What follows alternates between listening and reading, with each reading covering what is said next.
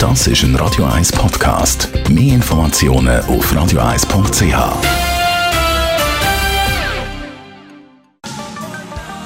Der Finanzratgeber auf Radio 1 wird Ihnen präsentiert von der UBS.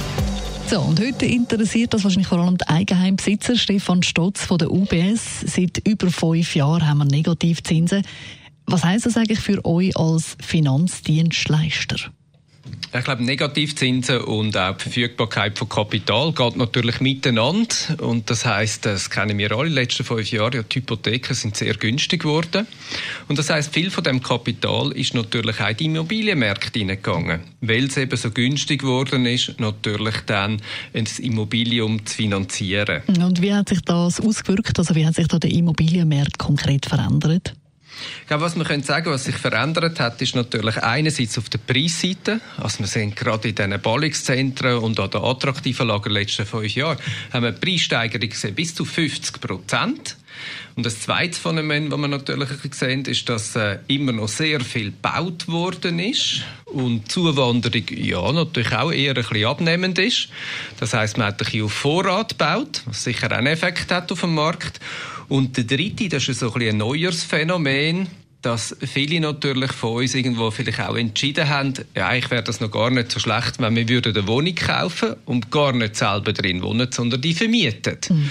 Und heute kann man sagen, eigentlich so ein Drittel von all diesen Eigentumswohnungen, die sind heute eigentlich nicht mehr zum drin selber wohnen, sondern als Kapitalanlage und werden vermietet am Markt. Mhm. Ist dann eigentlich das Ende von diesen Negativzinsen in Sicht? Also am kurzen Ende sicher nicht. Ähm, ich glaube, da sind sich Prognosen alle einig, dass uns das Phänomen noch länger wird begleiten. Das hat natürlich dann schon mit der Zeit, je länger das, das läuft, eben auch einschneidendere Einflüsse dann auf die Märkte. Und das bedeutet was für die Zukunft vom Immobilienmarkt in der Schweiz? Ich glaube, zwei Sachen, wo wir wirklich davon ausgehen können, dass wir sie ganz klar können erkennen können. Das erste ist, Eigenheim werden halt auch immer mehr zu einer Investition. Das heißt, die gesunkenen Finanzierungskosten, die machen einfach, ja, das attraktiv, so etwas zu haben.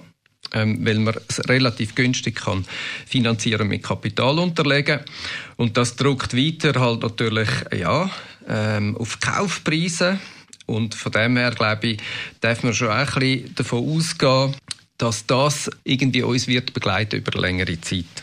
Ein zweiter Punkt ist ganz klar, der Leerstand hat zugenommen. Man sieht zwar irgendwie, dass noch die einerseits, wenn wir jetzt über Mehrfamilienhäuser reden, so die Baubewilligungen leicht oben runterkommen, aber ist natürlich auch die Nachfrage schon leicht retour Und vielleicht muss man schon davon ausgehen, früher haben wir gesagt, Leerstand ist schlecht. Äh, wir haben typischerweise in der Schweiz auch im internationalen Vergleich immer sehr wenig Leerstand gehabt. Ich glaube, wenn wir so in die Zukunft schauen, müssen wir damit rechnen, dass wir auch ein bisschen höhere Leerstände werden haben und von dem her natürlich auch, dass wir aktiver wird den Leerstand managen und dass es vielleicht auch am kurzen Ende mehr Bewegungen wird geben im Mietermarkt. Danke vielmals, Stefan Stotz von der UBS. Jetzt natürlich auch im Netz zum mal anhören. Radio 1. Das ist ein Radio 1 Podcast. Mehr Informationen auf radio1.ch.